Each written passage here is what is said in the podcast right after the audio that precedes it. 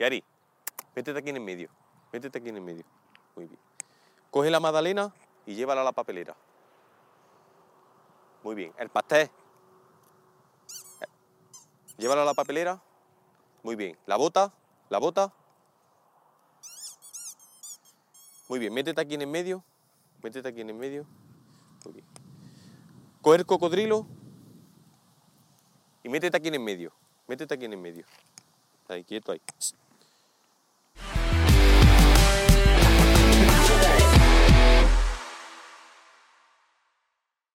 Muy buenas, bienvenidos a otro podcast nuevo. Hoy tenemos a una persona especial, una persona que tiene un trato con los animales, como él dice, es un mago.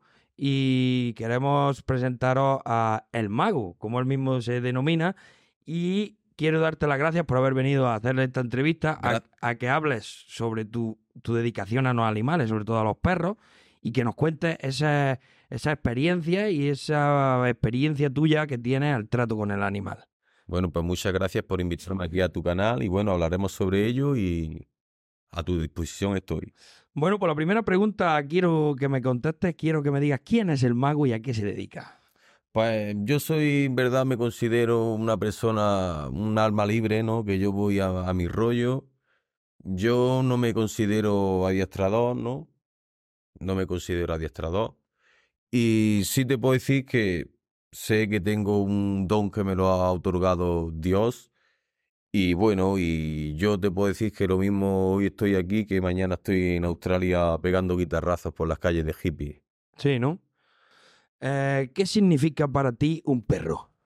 Pues un perro es, es la herramienta idónea que nos ha dejado Dios para aprovecharlo eh, y nos sirve de gran utilidad para utilizarlo en muchos trabajos y aparte un perro para mí es más que un, más que un amigo, porque a mí los perros me han demostrado que si se puede, yo definiría la- lo que es la fidelidad total en un perro. La fidelidad total en un perro. Sí. Es, es- es- son animales que tienen esa característica intrínseca, ¿no? Exact- exactamente. Se dice, si quieres un amigo de verdad, cómprate un perro. Es incomparable su fidelidad con la de cualquier ser humano, porque su amor es incondicional. Ellos de verdad, verdaderamente nos, nos aman sin pedirnos nada a cambio. En cambio, los, los seres humanos, eh, pues siempre sabes que hay, yo te doy, tú das, tú das menos, pero un perro no es incondicional totalmente. E incluso si, hasta en casos donde los perros mm, son maltratados por los dueños, vemos claramente como a los cinco minutos de ser maltratado, el animal busca el cariño de, de- de su primer guía, de su primer amo, y sin No tienen rencores. no tienen rencor, exactamente, Manuel. Son animales sin rencores. Eh, para, para tratar a, a los animales como tú los tratas, debes de tener un vínculo especial. Bueno, el vínculo, más que el vínculo, tener vínculo, es crear el vínculo, ¿vale? Porque yo no tengo un vínculo con un perro que no conozco, yo creo ese vínculo a través de, de mi forma, de mi trato que tengo con ellos, de mis trucos, mis secretos y mis herramientas. Pero claro, el vínculo no es que, no es que yo lo tengo, no es que yo lo tengo, creo un vínculo. Y, la diferencia está, está en que a lo mejor yo puedo crear un vínculo mucho más estrecho que otra persona. Es un vínculo mucho más, más estrecho, más profundo y entonces hay un diálogo en el que nos comunicamos de una manera más profunda y diferente. ¿De dónde te nace a ti esa conexión que se nota que es mágica y especial con los perros? Pues la verdad que esa conexión yo la, he- la he, la he captado de, de mi padre, ¿no? Porque yo de niño pues me iba mucho con él a pastorear ganado y la verdad que para mí eh, mi padre es el fenómeno de los fenómenos. Eh, con los perros él tiene, si verdaderamente, si verdaderamente alguien tiene ese don es mi padre. Yo es como que lo he captado de él, he captado esa energía que tiene él con, los perros y esa comunicación. Entonces yo de muy niño he notado eh, eh, eh, esa conexión. Entonces como que yo la, la he, la he captado, la he captado y bueno, pues yo la he, la he puesto en práctica desde muy niño y, y como llevo toda la vida con perros, pues la he ido desarrollando y ese... mm, esa magia ha ido creciendo y hoy día pues he llegado a tener esa conexión fuerte con ellos, con los perros. ¿Qué, qué cualidades debe de tener una persona como tú para, para llegar a esa magia con esos perros? Eh, bueno, eh, claramente está que te tiene que gustar mucho los animales y tienes que ser un apasionado por, por el mundo del adiestramiento canino y que te gusten los perros. No hay más factores. Es que te guste este mundo del perro, ¿no? Y te gusten los animales, claramente. Aparte de, de- de que te gustan los animales, eh, ¿crees que una persona a lo mejor con ciertas características, como por ejemplo, como por ejemplo je- personas agresivas o personas que, que demacran al- a, los animales o que no le tienen cierto aprecio, también podrían llegar a ser mm, adiestradores o- o, educadores de Nunca perros? jamás, automáticamente nunca jamás. Porque una persona, un perro también tiene en cuenta que tiene emociones y los perros como son súper... Ellos captan la energía mucho mejor que nosotros, con más facilidad. Entonces ellos captan, captan mejor cuando una persona tiene mala, transmite mala vibración. Entonces una persona que maltrata a los animales, y una persona que maltrata a los animales no puede nunca llegar a tener un... Porque ellos, lo- ellos lo sienten, saben que... Ellos mismos saben que esa persona detec- detecta a los perros. Entonces eh, siempre está esa tirantez. Sí, que el perro detecta, igual que tú detectas algo en el perro, el perro detecta algo en ti. Mm, Más todavía. Sí, ¿no? Sí, El ellos perro- tienen esa, esa virtud de, de, de ver en, las personas cuando una persona viene con mala intención más que tú.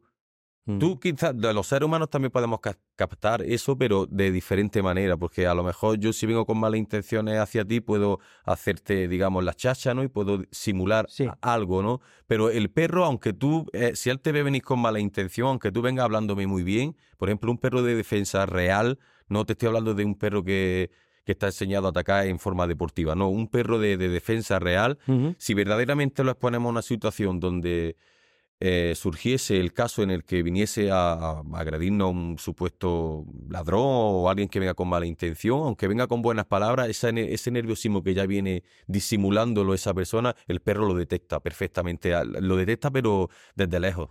Sí, que tienen Sí. esa virtud que detectan que una Eh, persona es mala o buena o sabe que va a tratar bien con eso es, eso es el énfasis.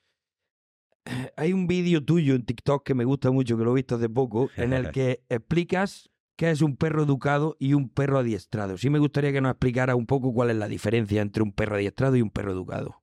Bueno, un perro adiestrado es un perro que, que lo enseñamos a hacer algo que yo quiero, pero por el mero gusto de, de verlo hacer, que, que el perro tiene esa virtud para ser una habilidad canina, ¿no? Por ejemplo, que el perro ande a pata coja, no es una, mm, una conducta, pero es como, digamos, de circo, ¿no? Es un es tipo espectáculo, que eso, eh, lo que es a la vida cotidiana, no sirve para nada. Es un- una virtud Sí, una virtud que le una- sacar. Que le puedo sacar exactamente. Si el perro se le puede sacar. Pero en cambio, un perro educado ya es un perro que reúne una- unas conductas que ha aprendido, pero porque nos sirven a la vida cotidiana. Por ejemplo, que un perro no tire de la correa, que cuando va a salir de casa el perro no se te adelante, que el perro salga de, de la puerta donde tú vas a salir, salga después que tú. Entonces, eso son cosas de educación. Que el perro se siente, que se quede quieto, que no se vaya en busca de animales, de, de gatos, que no se le eche a las personas encima, ya que no pida comida cuando estamos, por ejemplo, eh, cenando, ¿no? Con, pues puedes estar cenando con tu pareja y hay perros que lo educan tanto y lo humanizan tanto que el perro está chinchándole y pidiéndole de comida. Entonces eso se ve, hoy día se ve un poco feo y lo que se dice un perro que no está educado y podría estar adiestrado, podría ser el perro más listo del mundo, hacer muchas habilidades caninas, pero no un perro educado. No. Es algo totalmente muy, muy, muy, muy diferente. Ahora que has hablado de, de la humanización del perro, me gustaría que me dieras tu opinión sobre cómo en la actualidad se está humanizando el perro, quizás mm, más de la cuenta o no sé, dame tu opinión. Sí, pues claro, mm, es que hoy día como está, la men- las mentes se están ya depravando, hoy día entonces ya estamos confundiendo lo que es mm, a las personas con los animales. Está- hoy día se está poniendo por encima el animal, por encima de las personas. Le dan más valor. Tú, a ti te ven alguien que te está desangrando en la calle y a lo mejor pasan de largo y ven a un perro que está simplemente atado y están llamando a, Sí, lo- sí, a ya la se mueve, autoridad, ya sí. se mueve una cadena en el que ya te denuncio, eres un maltratador y yo creo que, claro, claramente un animal se llegan a querer mucho y yo soy amante de los perros, estoy un apasionado de ellos, pero claro, tengo en mente y muy claro que mm, Un perro es un perro y no se puede poner encima de un- no se puede poner encima de ningún humano. El mejor perro del mundo. Y tampoco cualquier animal no se puede poner por encima de un humano. Un Bueno, humano es, y- es un humano. Y es una palabra de una persona que realmente quiere a los perros. Y o sea soy, que- soy un loco de ellos, soy un apasionado. Mi mayor tiempo de mi vida lo paso con los perros. Por eso, eh, es que el, el- el- donde hemos llegado, donde a un animal se le, se le dan ciertas características humanas, creo que también pierde el perro como su identidad, ¿no? Exactamente. Y ahí después también ya vienen los problemas de conducta, porque el perro empieza a coger un- una autoridad en el que el perro acaba marcando a, Al humano. al humano, al vecino, al niño chico, al que viene de, de visita, y ahí ya empiezan los problemas. Que lo humanizan tanto, lo dejan subirse al sofá y, y a- y hacer conductas que no están permitidas. Entonces ahí ya vienen los problemas. Entonces, a un perro no se le puede poner nunca por encima, ni ponerlo al mismo nivel que un humano. Un perro debe de ser perro. Es perro. Ahora, ya entrando en el tema de, de tu faceta de, de adiestrador, eh, me gustaría que me explicara un poco a la hora de, de- de entender a cada perro, porque entiendo que cada perro es único, ¿verdad? Totalmente, Manuel. Totalmente. Cada perro es un, es un mundo y tiene una mentalidad diferente. Y cada perro actúa de una forma diferente. Eh, es diferente, es diferente. Entonces, tirando por ahí, eh, me gustaría que me dijeras cómo te las arreglas para entender lo que cada perro necesita a la hora de empezar a adiestrarlo. Bueno, primeramente yo siempre le digo a, a, mm, a mis clientes que yo para adiestrar, bueno, yo tengo que empezar a tener un vínculo con él, porque no puede haber adiestramiento si no hay vínculo, ¿vale? Entonces ahora como cada perro es diferente, pues yo eh, a raíz del vínculo que yo tenga con ese perro y el trato que tenga con ese perro, y según lo que le guste, pues eh, utilizaré unos métodos u otros. ¿Entiendes? Porque hay perros más sensibles, hay perros más valientes, hay perros más que son más reactivos. Entonces, según yo ya voy tratando con el perro, pues esto no es un diagnóstico fijo que yo digo, mira, pues como este perro es así, yo voy a hacer de esta manera. No, es según yo voy tratando al perro y el vínculo que vamos creando, pues yo con mis conocimientos y mis virtudes, pues le entro por un camino, le entro por otro, porque a lo mejor un perro es más sensible y le entro por, por la izquierda porque yo veo que le gusta más la izquierda que la derecha, son Sí. cosas que yo me di cuenta, ¿no? Y bueno, me le- le- mi truco está en traérmelo a mi terreno psicológica- psicológicamente, eh, me lo traigo a mi terreno engañándolo, ¿no? Y según ya vaya viendo yo la sensibilidad del perro, pues eh, mm, cojo la oportunidad de, de aprovecharme de ese momento en el que el perro me está pidiendo una cosa u otra. El, el- el- el inicio del adiestramiento empieza en la parte psicológica, en el juego psicológico entre tú y el perro. ¿Puedes repetir la pregunta, Manuel? Sí, eh, eh, tú dices que la parte psicológica tiene mucho factor a la hora de tú conectar con el perro, o sea, de la manera emocional con el perro. Entonces, me gustaría preguntar si el inicio de ese adiestramiento... No, el inicio, como ya te he dicho antes, empieza con el vínculo. Yo empiezo con el vínculo y lo primero que yo hago, que intento hacer, es ca- captar totalmente la, ca- la- la atención de ese perro. Sí, socializar con el primero. Exactamente, exactamente, vincular bien, que el perro sepa que ya hay un vínculo conmigo, que él recibe cariño conmigo, que recibe premios, que se lo pasa bien conmigo y a raíz de ahí ya, yo ya empiezo y utilizo mi- mis técnicas y mis secretos.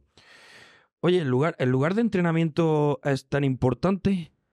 Eh, es fundamental, eso es, es muy importante, pero claro, yo te digo que yo no utilizo, ¿Un lugar específico? yo no utilizo un, un lugar específico. De hecho, mi, mi lugar de entrenamiento es la calle, puesto que yo mis perros los los enseño a que sean perros, por decirlo entre comillas, ¿no?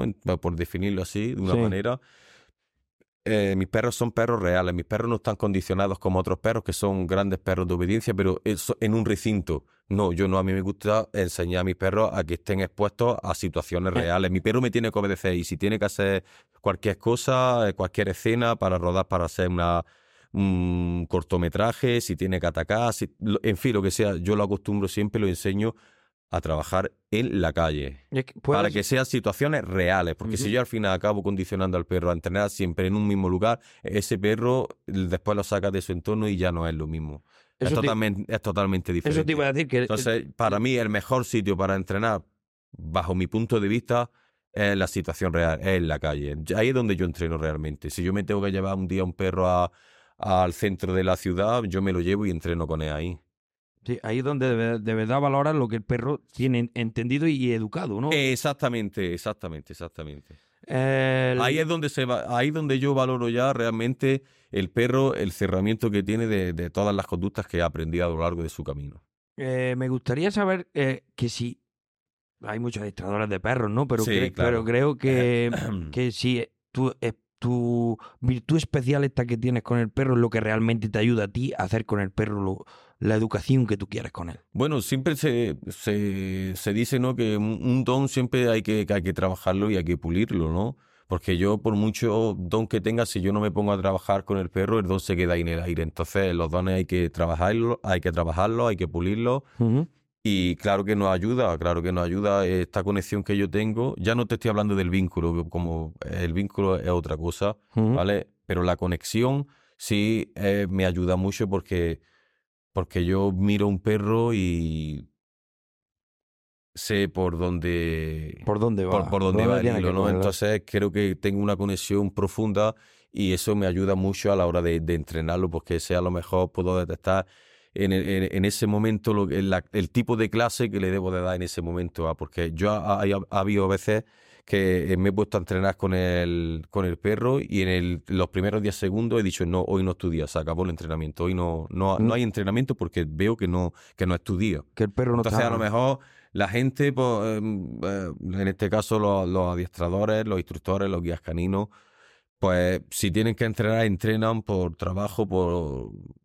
Pero yo no, yo si yo veo que el perro no está en su día, digo, no, hoy tú no entrenas y lo dejo para mañana porque veo que no es su día. Yo tengo esa capacidad de, de, de- de verlo, ¿no? Si tú detectas si el perro está en ese momento de- Eh, en labor de trabajar o en labor... Exactamente, y, a- y además es, es algo muy importante porque los perros son muy sensibles y como ya te digo, si tú un perro en una clase de aprendizaje, eh, tú hay una línea muy estrecha en la que si tú traspasas esa línea y estás aburriendo al perro o le estás dando más entrenamiento de la cuenta, podría, se, se podría romper un lazo importante en el que ahí dice el perro, tú ya has acabado para mí y habéis acabado para toda la vida y ese perro ya no, se, no puede aprender nunca más. Puede llegar a Puede- romperse sí, ese... sí, sí, sí, porque es una línea muy estrecha. Y entonces es lo que pasa con, muchas, con muchos adiestradores que no, no saben detectar, no tienen esa sensibilidad y estropean a muchos perros, lo estropean. Uy, me llama mucho la atención ese punto lo porque... lo estropean por completo. Pero ya con ningún... Yo, yo, había yo, hay, yo a, mi- a mis perros, los personales, hay, hay, hay, hay momentos, pues, quiero decir, hay, cuando me he puesto a ent- a entrenar con ellos, yo a lo mejor le he dado clases de un minuto. Ujú. Y le he dado una clase perfecta. Y ahí se ha quedado y ahí ha acabado. Ha dicho, aquí ha acabado la, la Hoy clase. acaba tu clase aquí. Hoy ha acabado tu clase y punto y final. Otro día me puedo tirar con él media hora, pero ya un perro que está más, Has trabajado. más trabajado y ya está más formado. Pero, claro, es, es complicado, es Ese- complicado. Esa, lin- esa línea es complicada. Si esa línea se pierde, ya no trabaja con ningún adiestrador. O solo con la persona que le ha hecho perder ese límite. se, podría, se podría romper ese, esa... Esa conexión. O ese... eh, es que, lo, ¿cómo has dicho que me, se, se me ha ido el Que has dicho que, que el perro tiene un límite en el que ya después pierde la conexión con ese adiestrador Sí, y no, no. puede volverse a, a ser trabajado. Por, por lo menos con ese guía no. Con ese porque le- adiestrador. digamos que Porque le expli- ya ha roto, el perro ha visto ya que el Ese- perro más listo que haya dicho yo, aquí, aquí se Aquí se acaba. Me aburro ¿no? contigo, no sabes enseñarme. Eso es mm, dos mm, por dosis. Poquito a poco para que el perro cada vez vaya pidiendo más. Si tú, en ese- si tú pasas esa línea, o puedes estropear al perro, pero para siempre. Sí, no, no sería bueno tampoco. Hablamos de la sobresaturación de trabajo. O sea, Exactamente. excederlo en trabajo Eh, puede ser perjudicial para el perro, ¿no? Exactamente, exactamente. Vale. Me gustaría preguntarte, ahora que estamos hablando de la conexión del perro con la persona, ¿qué te ha enseñado a ti el perro en esa conexión? O sea, ¿qué el perro te enseña a ti que, que dices, valores que al perro, como antes me has comentado, la fidelidad? Aparte de la fidelidad, ¿qué valores aprendes del perro? Cada perro me enseña cosas diferentes. Mm. cada perro me enseña cosas que yo me quedo sorprendido. Y para mí un perro me, es que me han servido muchas veces en el que yo me, vi- me, me he visto en el, en el pozo, me he visto hundido emocionalmente y yo he sentido claramente, he visto como el perro me lo ha notado y me ha dado todo su apoyo. Me ha notado esa, ese bajón que yo he tenido de, de emociones y me ha sacado para arriba, me ha sacado del pozo. Ujú. Los perros realmente ayudan psicológicamente también. a- a Mucho, las mucho, personas, mucho. ¿verdad? Y emocionalmente. Eh, De hecho, es que lo, lo utilizan mucho también para esta. Para terapia. Para, para terapia, exactamente, Manuel. Tú ¿Tú, lo has dicho. tú también adiestras perros para terapia? ¿Para ayudar a gente con problemas? ¿O, o- Eh, o tu bueno, trabajo no ese, llega ahí? ese tema ya es más complicado porque es un entrenamiento muy profundo en el que no me implicaría a no ser que fuese una persona muy especial y Sí, esto- más, más llegado a ti. más digamos, llegado ¿no? a mí estos trabajos no se le hace a cualquiera porque no- esto ya no es un capricho, ¿me entiendes? Me, me han, he recibido llamadas, muchas llamadas para, para este tipo de casos, pero claro, ahí yo ya entro en otro tema, ¿no? Porque ya es, digamos que es como un perro ne- necesita un diagnóstico, eh, esa persona ne- necesita ese perro, pero por un diagnóstico. Por un diagnóstico. Un claro. diagnóstico médico. Entonces ahí entraríamos ya eh, también si hay amistad, no hay amistad, si eres una persona que realmente lo necesita, según lo ha llegado que sea a mí, no porque el, mer- el mero hecho,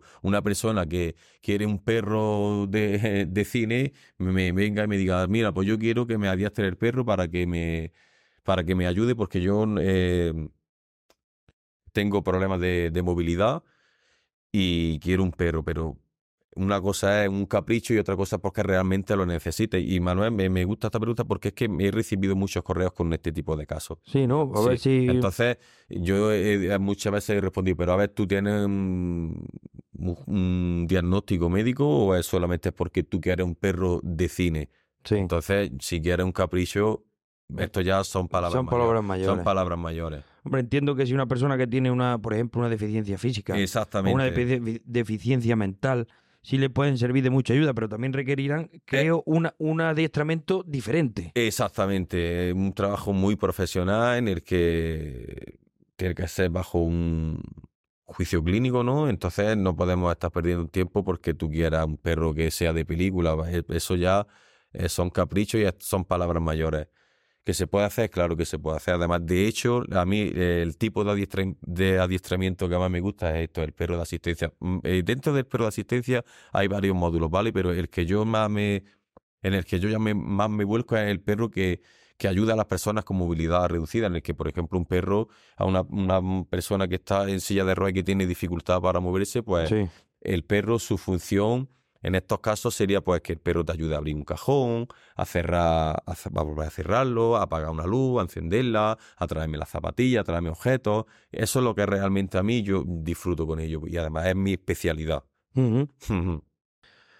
Cuando tú adiestras un perro y lo entregas a, al- tu cliente, sí, también le tienes que dar ciertas directrices a tu cliente Correcto. para que el perro no acabe otra vez en el punto Eh, inicial. Claro, pero es una cosa que es un acuerdo que tenemos que hablar entre yo y el, y el supuesto personaje Sí. que me trae el perro, ¿no? Porque claro, que tiene que quedar claro que yo o te adiestro el perro o te adiestro a ti o, o adiestro a los dos, ¿me entiendes? Porque yo puedo hacer un trabajo eh, especial. espectacular con el perro, pero claro, si esa persona ahora no tiene ningún conocimiento, yo le voy a entregar el perro y el perro no va a dar al 100% el trabajo. el trabajo, como lo hace conmigo. Ahora, si yo me pongo también a trabajar contigo y te enseño las pautas, los códigos y las distancias, los tonos y las cosas, pues entonces, pero claro, eso es otra cosa aparte. Sí. Es otra cosa aparte, ¿vale? Porque ya tendrías, ya estaría teniendo un- una pequeña formación también como adiestrador, porque ya te estoy enseñando códigos que antes no sabías. Claro, claro. ¿Entiendes? Y por ahí va el hilo. Pero es necesario. eh, Eh, claro, claro, sería necesario. yo per- por ejemplo, si tú ahora le entregas un perro adiestrado a un, a un cliente y no le das ningún tipo de formación, ¿ese perro volvería a su punto inicial o perdería toda, todo el adiestramiento que ha tenido? No volvería a su punto inicial, puesto que ya tiene unos conocimientos aprendidos y unas, con- unas conductas fijadas, pero claro, si tú no le das esa utilidad y, y- y- y no trabajas ni practicas con él, pues al final es como si no tuviera el adiestramiento, pero tenerlo lo, lo tiene dentro. Ahora, otra cosa es que tú sabes... Que sepa que sacárselo. sepa sacárselo. Es como si tú quieres llevar, por ejemplo, un Ferrari y no tienes carnet de conducir. Entonces no puedes llevarlo. Claro, Pues efectivamente. esto es lo mismo. Tienes un perro adiestrado, pero tú no sabes no sabes manejarlo. Entonces tendría que yo enseñarle a esa persona a manejar un poco. A- a por, lo, un por lo- por lo menos lo básico para que Para que siga el perro trabajando su- su- sus conocimientos y, y para lo que ha sido formado. Exactamente, Manuel. Está claro. Exactamente. Hmm. Eh, hemos oído muchas veces la- el tipo de, de adiestre- bueno, de adiestramiento, no, normalmente la, que la gente que tiene un perro en su casa, eh, cuando quiere, quiere que obedezca conducta, lo asocian con el adiestramiento del premio. O sea, Sí, eso se llama eh, refuerzo positivo. Claramente esto es una buena técnica, puesto que el perro está recibiendo algo positivo de ti y al final acaba fijando una conducta, ¿no? Tú haces, yo te doy, tú haces, yo te doy, tú haces, yo te doy. Esto es una buena técnica, además yo eh, es una de las técnicas que, que uso, el refuerzo positivo, que es dando premio, bien con, con pelota, mordedor, cariño, comida, y eso son las una de las técnicas que yo uso, ¿vale? El refuerzo positivo, además para mí es el más efectivo. Si el perro asocia que algo ha hecho bien con un premio. Exactamente, Correcto. claro. Eh, hay varios también, hay varias técnicas también que usan, como los collares eléctricos, Mm. como la- la- las cuerdas de, de estrangulamiento. Es, tú eso Mira, eh, esas son unas técnicas más antiguas, ¿no? Hoy día ya hay más conocimiento porque siempre vamos avanzando con las tecnologías, los conocimientos, las redes sociales, hay más información, pero yo no, no soy partidario de este tipo de, de, de usar estas técnicas para adiestrar un perro. Además, de hecho, nunca la he, la he- la he usado. Ujú. Eh, es verdad que a lo mejor en algunos casos, pues yo no soy partidario, pero podría dar resultados en casos extremos, pero no para, no para que el perro aprenda una conducta, sino más bien para que no haga esa conducta. ¿Me explico, Sí, Manuel? lo sí, que sí, te perfectamente. No para enseñar, enseñarle, sino para que no haga. para pues, que pierda una conducta que tiene mala. Exactamente, pues se, se le daría un toquecito de castigo, no en mi caso y no me gusta, pero bueno, digo entre comillas que podría dar resultado en, algún, en algunos casos y quizás pues podría usarlo en casos extremos, pero siempre antes de llegar al collar eléctrico pues usaría mi, mi técnica, mi secreto y mi psicología para traérmelo a mi terreno. ¿Crees que, ¿Crees que ese tipo de técnica así de, de, de castigo puede llegar a evolucionar la agresividad del perro si no sabes tratarlo? Mm, no, ¿No? no. Como animal que... No. Siempre se dice que ah, es verdad que siempre hay un dicho que dice ese perro lo han pegado, por eso es tan agresivo. Pero no, no creo que. No, No, no no, aso- el perro no, asocia el que le peguen o, el, o es un castigo al- a, a- a ser agresivo. no, no, no, no, no, no. Pues me, Si llama, yo, si yo, no. me llama la atención porque siempre lo que si yo quiero que sea un perro agresivo, le recompenso de otra manera. Claro, claro. Sí, pero yo viendo porque la gente con eso Sí, en su de- de- de, desconocimiento... de lo que tú escuchas, de las leyendas, que hay tan muchas leyendas.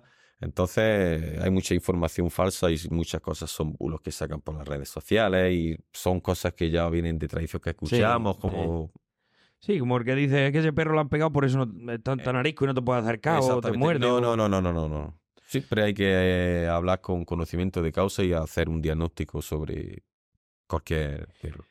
Tú usas técnicas tradicionales como la del premio y todo eso, pero eh, ¿has llegado tú a innovar alguna técnica tuya propia? Pues Manuel, la verdad es que si te soy honesto y sincero, yo no tengo un... No uso un esquema técnico para enseñar a ningún perro. Yo es como me fluye en ese momento y según la, la energía que, hay- que haya en ese momento entre el perro y yo, pues así me muevo yo. Me muevo para izquierda o me muevo Pa' para derecha. derecha. Una cosa que sí me gustaría pre- preguntarte, eh, ¿todos los perros son aptos para adiestramiento? ¿O todas las razas? Mira, es verdad que hay perros más inteligentes que otros, pero yo creo en sí que todos los perros son muy inteligentes. Ahora una cosa es en las manos, En las manos que caigan. en las manos que caiga, como tú dices, hablando así, y cualquier perro puede aprender muchas cosas. Algunos dan a más, otros dan a menos, pero todos los perros, cogiéndolo desde una buena base y desde unos buenos cimientos, pueden aprender muchas cosas. Claro, hay después perros que tienen unas virtudes que otros no tienen.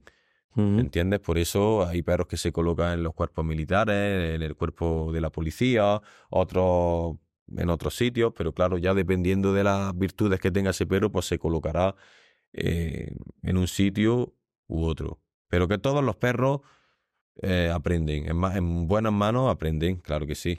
Bueno, pues me imagino que para ciertas conductas, para ciertos adiestramientos, como por ejemplo perros de combate o perros de defensa. ¿A qué te refieres con los perros de combate? Bueno, Eh, perros de combate. Perros de combate. Bueno, perros de combate. Es que están los, los perros de pelea, creo que están metidos ahí. eso es, eso, Esos son los que sí es verdad que los adiestran para que saquen toda su agresividad. O, Pa- o- o- La verdad que en ese tema, Manuel, pues mm, como un mundo que, que desconozco, porque no me gusta la violencia, eh, porque eso sí que sería maltrato animal, pues no te puedo decir cómo entrenan a los perros de pelea. Pero claramente está que es como un luchador, ¿no? Pues tendrá que hacer fondo y tendrá que, que preparar sus músculos, su resistencia física, su mordida. Y es lo único que, por lógica, te puedo decir, pero que yo no sé de este tema mucho de los perros de pelea. Y es una cosa que en mi, en mi TikTok, eh, a veces en los directos me han hablado de estas cosas y en el momento que he visto algo que no me, no me ha gustado, que han sacado temas que no he querido, pues rápidamente he bloqueado porque no me gusta.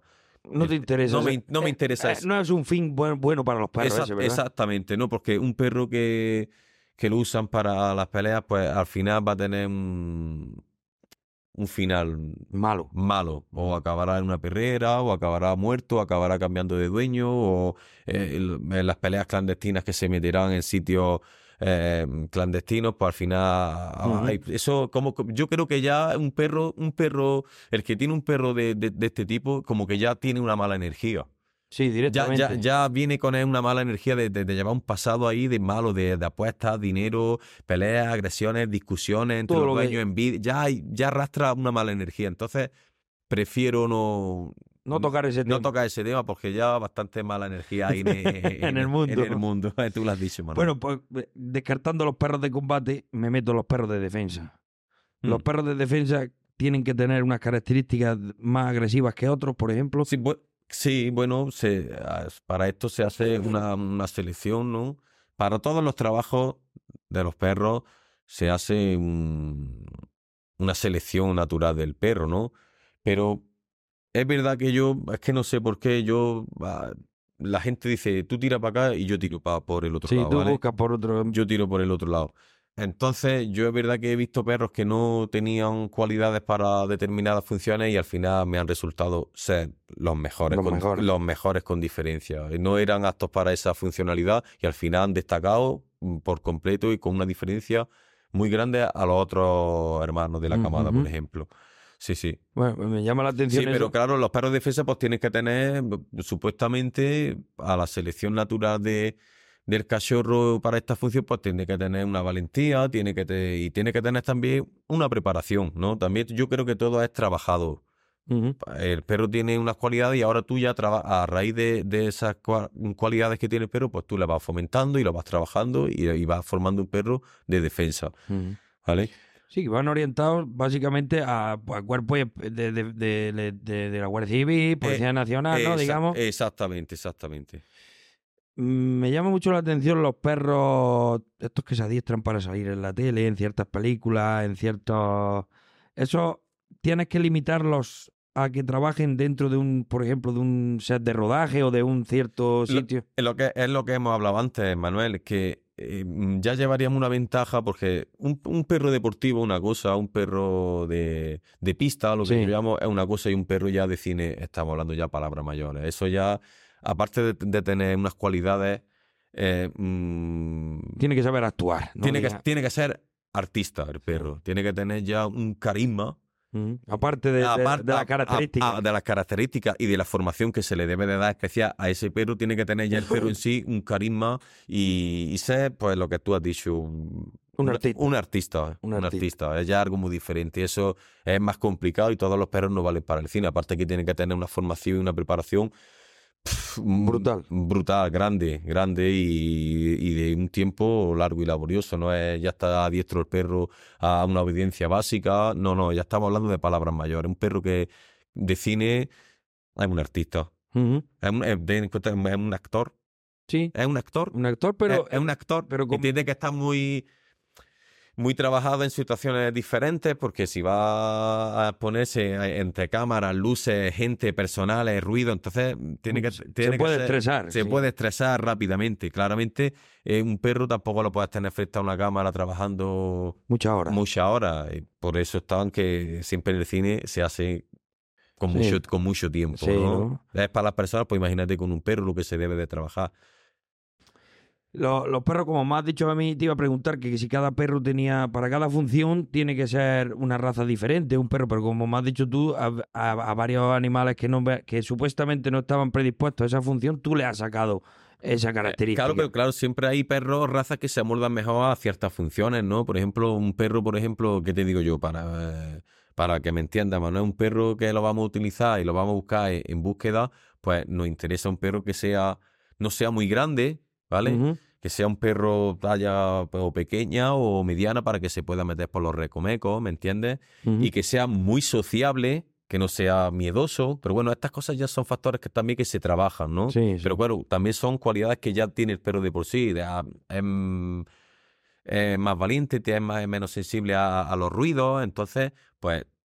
Sí, pues, al, eh, al igual que, por ejemplo, con los perros de caza, Eh, hay ciertas razas que son predispuestas para la caza. Claro, claro, Para, exactamente. depende qué tipo de animales, Claro, porque para, entonces por siempre- ejemplo, para lo- lo- la- la- las cazas de jabalí, eso usan una, una razas como los dogos argentinos, perros grandes, fuertes. Claro, exactamente, exactamente. Eh, no va a meter a un Yorkshire, pero, Exactamente. pero eso ya es algo que trae la lógica, Manuel. sí, sí, sí, sí, sí. Claro, claro que sí. Pero a mí me llama mucho la atención el adiestramiento para, para un perro de búsqueda, porque tienen que desarrollar, aparte de que tienen el olfato desarrollado, Sí. tienes que trabajarle también el- el olfato. Claro, si tú le trabajas ese, ese sentido que tienen los perros, bueno, ya ellos de por sí, el sentido más, más desarrollado que tienen los perros es el olfato, ¿vale? Entonces, cualquier perro, para hacer búsqueda, en este, entre, entre comillas, pues nos serviría puesto que su sentido eh, está más desarrollado que cualquier otro sentido, no es el olfato.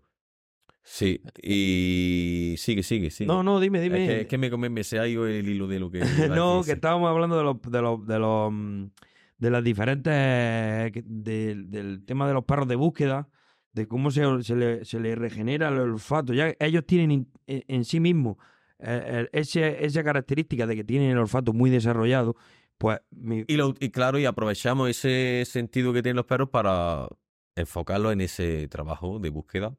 creo que es un trabajo. Yo he visto perros trabajar en, en- en búsqueda y es increíble. Es ¿eh? increíble, es increíble. ¿Cómo pueden detectar un rastro aquí, oler una prenda y, y- y seguir sí. un rastro a kilómetros? Además, los perros, te digo una cosa, Manuel, por, por si tú no lo sabes. Mira, eh, tú, por ejemplo, si tu mujer Hmm, te, te guisa un, un potaje, sí. tú hueles a potaje, ¿no? Pues el perro tiene la capacidad de distinguir todos los ingredientes De ese potaje. de ese potaje y lo huele por separado. Increíble. Por si no lo sabías. Increíble. No lo sabía, no, no lo Mm, sabía. pues- pues la lo verdad sabes, que es una de las cualidades que más... Que, que ellos más tienen una capacidad increíble. Por eso lo usan para, para, para hacer búsquedas. Eh, y, y las búsquedas, ahora, una, esto es una polémica que he visto yo en internet, ¿vale? Con los perros de, de búsqueda de sustancias de droga, ¿vale? Sí, Mm, Mucha gente habla, no sé, no sé si serán bulos o no, porque hablan de que al perro lo adiestran dándole ese, esa droga. sí, sí. Bueno, yo siempre de niño escuchaba esta, esta leyenda, ¿no? Pero eso es una mitología falsa Sí. y es incierta. Siempre se, se decía que al perro para que, por ejemplo, que busque la... Por ejemplo, ¿no? Que busque Sí. en este caso cocaína, al perro se le drogaba, se le ingería cocaína, el perro se hacía adicto a esa sustancia, entonces la iba buscando, pero eso es totalmente incierto. No, no, no, no. Los perros de, de detección, pues hay una- unas técnicas, se le asocia un- una sustancia, se le puede asociar o varias sustancias, cocaína, hachís, marihuana, en fin, se le puede asociar a un perro eh, eh, el olor que tú quieras, ¿vale? Y bueno, en, e- en este caso de la sustancia, que ya entraríamos en algo policial, pues se le añade también lo que es el marcaje en lapa, ¿vale? Que consiste en que el perro, eh, cuando busca la sustancia, haga un marcaje pasivo, ¿vale? Porque hay dos tipos de marcaje, está el marcaje activo y el pasivo. El activo, digamos que sería, por ejemplo, cuando lo utilizan buscando personas, en catástrofe, el perro tiene que ladrar. Eso sería, por ejemplo, el marcaje activo. Y el pasivo es, por ejemplo, eh, cuando el perro em, Lo detesta. lo, ¿no? de- lo dete- exactamente, lo detecta, dete- detecta la sustancia, pues se queda fijo, eh, mirando hacia donde está la sustancia, Y ya está. eh, con el hocico bastante cerca y se queda como en, digamos, en, en hielo, Sí. parado así. Ahí ya eh, demuestra, ¿no? Demuestra, el guía ya se da cuenta que pues ahí está la supuesta sustancia. Y eso se llama el marcaje en lapa, es una técnica moderna que la usa mucho la, la policía. Te he visto que usa, eh, tú haces adiestramientos de- del perro como defensa personal también, que lo llevas siempre pegado a ti, que también lo he visto mucho en, yo- policía. sí, eh, yo lo que me gusta es. A mí me gusta la defensa real. No, yo, un perro de ataque es una cosa y un perro de defensa es otra. Entonces, eh, el perro de defensa tiene que, que saber morder de verdad. Sí. ¿vale? Es una cosa diferente a un perro de ataque que está acostumbrado a simular y allá para decir lo que va a pasar. Entonces es como, digamos, la manga se la ponen los, los figurantes y el perro ya sabe que va a morder. No, yo le meto otro rollo para que cuando haya una situación real, eh, el perro tenga que... Eh, he escuchado por ahí Eh. que los perros esos también se usan para, por ejemplo, con mujeres con problemas de, de violencia de género. Exactamente, exactamente, exactamente. Lo de- El que el perro tiene que, más que morder, porque morder ya sabemos que, por si no lo sabe la gente, te lo digo también, los morder está prohibido, ¿vale? sí. Eso está claro, ¿no? Porque es Ujú. un arma, ¿no? Sí, estoy sí. usando un arma, entonces está prohibido. Entonces, lo que se intenta antes de llegar a que el perro eh, muerda, pues es que ahuyente a esa supuesta persona que, que no se debe acercar a esa mujer por orden de alejamiento, etcétera, etcétera, etcétera. Entonces, el perro tiene que intentar, antes de llegar a morder, pues ahuyentarlo o bien mm, ladrándole o poniéndose agresivo, pero sin llegar a. Entonces, también está preparado por si ya eh, se, ace- se acerca más de la cuenta, porque el perro tenga que, que actuar. Me, me- me gusta mucho ese tipo de, de- de adiestramiento porque creo que, que, hay- que es uno de los que más puede ayudar a las personas, el tema de la defensa, sobre todo en, en esas personas que, Claro, que necesitan Eh, esa defensa que a lo mejor no tener encima a una persona, pero sí tiene un animal que... que- Claro, y le da confianza y, y digamos que le, le hace una terapia, ¿no? Porque imagínate que hay personas que salen, mujeres que salen asustadas a la calle por su, por su rollo y sus cosas, y claro, pues es como llevar un arma, pero también eh, es lo que digo porque ha habido gente que ha tenido perros míos y después no saben usarlos. Mm, Hay que también eh, saber usar ese arma, ¿me entiendes? sí, sí. Yo tengo muy claro una cosa que siempre lo he tenido mucho por aquí en mis debates, en, en mis directos de TikTok. Y yo, si yo tengo un perro de defensa y yo me encuentro en una situación eh, real, yo, el perro que yo tengo para mí enseñado a, a que me defienda, yo no lo voy a soltar para que te ataque y si el perro se me desplace 2, 3, 4, 5 10 metros. No, porque si hay más gente que me quiere agredir, pues van a venir otros dos mientras el perro está... No, yo el perro, el perro lo tengo yo y no, y no lo despego de mí, ¿vale? Y al que se acerque, que pegue bocado, Manuel, y, y saque tendones, saque Lo que- lo- venas y saque de lo todo. que tiene que... lo- Eh, pero es- a eso ya entraríamos en temas personales y cada uno utiliza su arma como a su psicología de él, ¿no? Sí, Pues pero bueno, es lo que está... eh, es lo no, que estamos es lógico lo que estoy diciendo. Sí, si, sí, yo, si yo te echo el perro para que ataque, yo ya estoy, de- estoy descubierto. Claro, ya te buscas por detrás.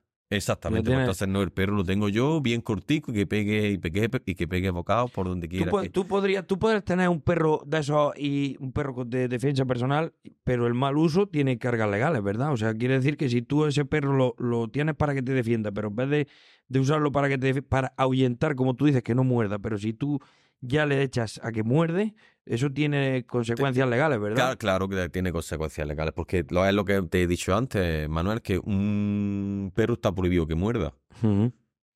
Hombre, Eh, es como llevar una pistola, porque la llevo por defensa, te pega un tiro. Ya, pero, Oye, pero resulta que en esas situaciones, cuando un perro de defensa es porque una persona se siente atacada, a lo mejor esa persona puede perder los nervios en esa situación y soltarlo y o Bueno, ahí sin ya gozar. entraríamos en, un- en- en otros temas ya no Entraríamos en- jurídicos, entonces ya pues tampoco te puedo decir eh, Sí, no, pero receta, bueno. pero que supongo que repercutiría a, a estas cosas, llegaría a, a traer problemas.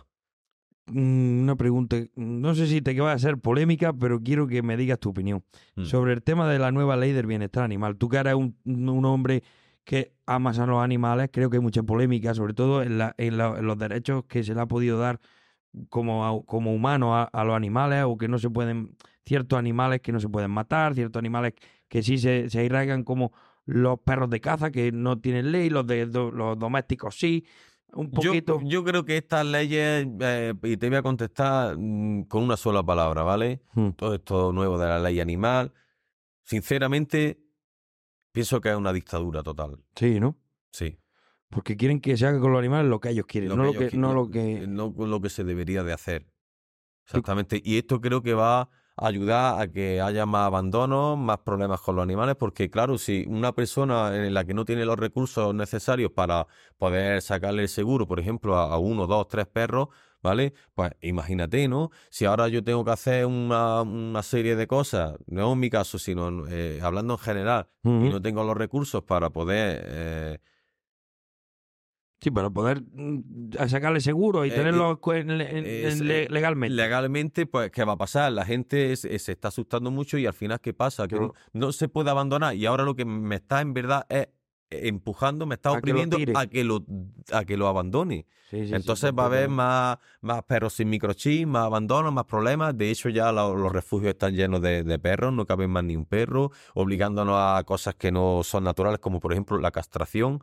Yo no, no estoy de acuerdo en la castración porque si yo no quiero que mi, que mi perra, por ejemplo, pues Se reproduzca. se reproduzca, pues tengo los cuidados para que, Que no llegue para que no llegue a darse este caso, ¿me entiendes? Pero no tengo por qué yo hacer algo que no es natural y causarle problemas de salud, porque yo creo que todo lo que no, no es natural al final acaba acaba repercutiendo en, en el bienestar de, de nuestros animales. Hombre, entiendo que una castración le pierde mucha fuerza al perro, ¿verdad? Pierde Y- mucha fuerza como, como eh, Pierde su- biológicamente. Claro, pierde su vigor, ya. Pierde su vigor como animal. Y aparte, después son perros que se engordan, cre- crean más enfermedades. Y ya engorda, ya le pesan más la. Claro. Y ya trae, acarrea una serie de, de problemas.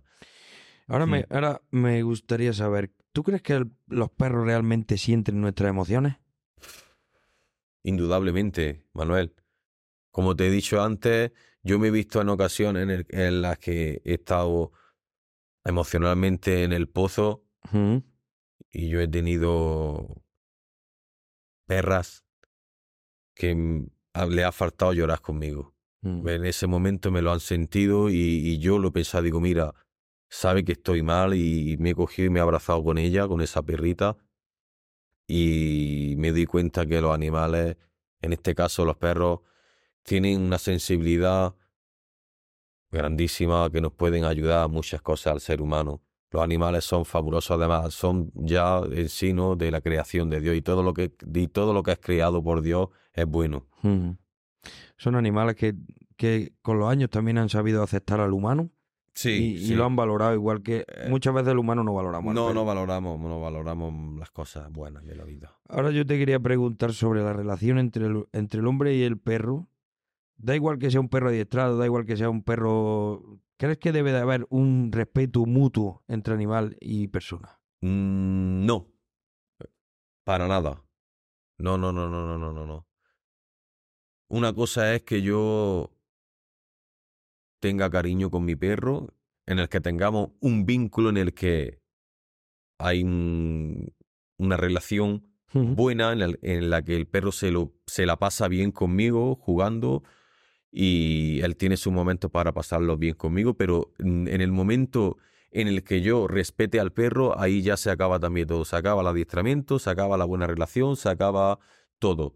Porque él tiene que saber que es perro. Y ahí es donde vienen los problemas. Él sí debe de respetarme a mí. Y así va mejor la relación. Ahí también entran en juego las jerarquías, ¿no? Esa- exactamente, Manuel. Y ahí ya, por ahí, por esa ley, digamos que ya va a ir la relación mejor.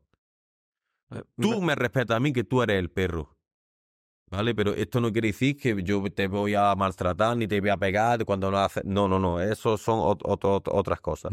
Pero el perro es perro, el humano es humano, y tú me respetas a mí y tú haces lo que yo, Lo que te digas. lo que yo diga. No, lo que, no voy a hacer yo tu perrito y tú me vas a mí a sacar a pasear y voy a ir a donde tú quieras. No, eso no. Creo que por ahí vienen también muchas muchas malas conductas de, Esa- lo- de los animales. Sí, sí, sí, Manuel. de las casas domésticas de- de normales, porque yo siempre he escuchado y se escucha siempre la frase de es que debe de haber un respeto mu- mutuo entre la persona y el animal. No, Pero no, como tú no. dices, de Tú esa- me respetas a mí. quitas la jerarquía Exactamente. y lo ese- iguala a, a e- ti. Ese es el tema. Ahí está, ahí está, ahí está. Y entonces cuando pierde el perro, Ya se pierde todo, ya se pierde todo.